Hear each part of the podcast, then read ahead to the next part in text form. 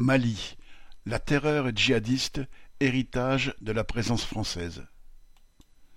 Trois jours de deuil national ont été décrétés au Mali à compter de vendredi 8 septembre. Cette mesure faisait suite à la série d'attaques perpétrées la veille par des groupes djihadistes liés à Al-Qaïda, faisant au moins soixante-quatre victimes. Toute une partie de la population malienne vit, aujourd'hui comme hier, sous la menace de ces groupes armés. Cette situation est encore aggravée dans le nord du pays par la reprise de la guerre entre les groupes indépendantistes touaregs et l'armée.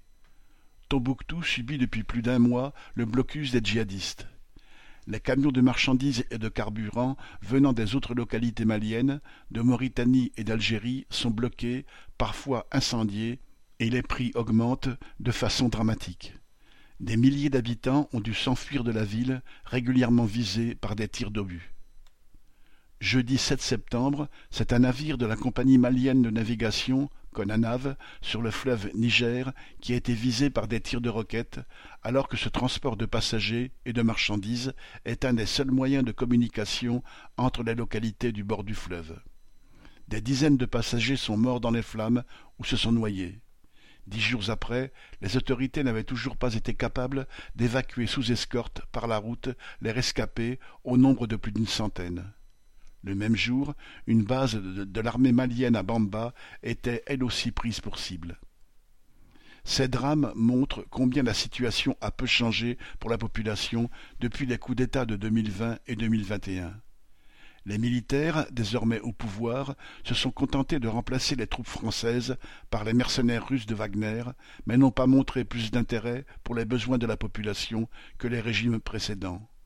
Aujourd'hui, les djihadistes contrôlent une grande partie du territoire, les villages isolés et abandonnés, et en sont donc à assiéger des villes importantes.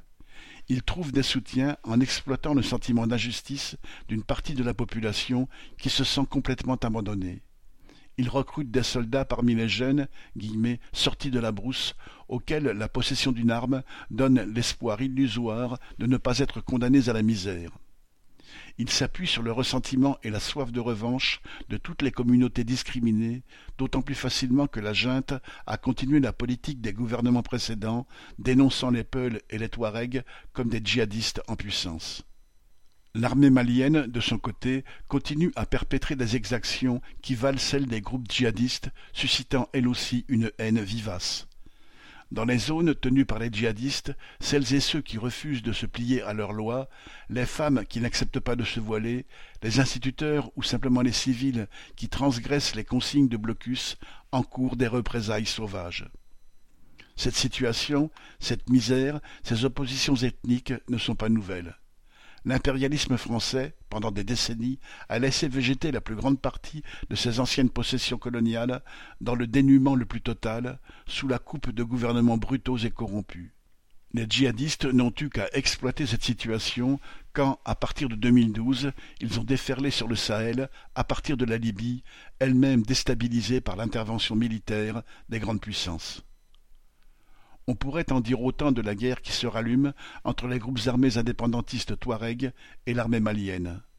En 2015, l'armée française avait concédé à ces groupes, à l'occasion des accords d'Alger, le nord du Mali et notamment la région de Kidal.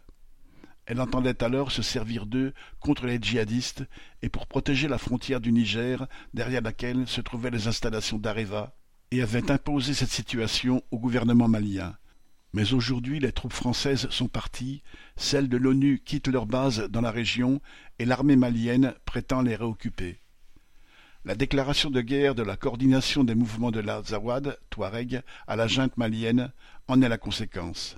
Là encore, les combines du gouvernement et de l'armée française retombent sur la population de la région.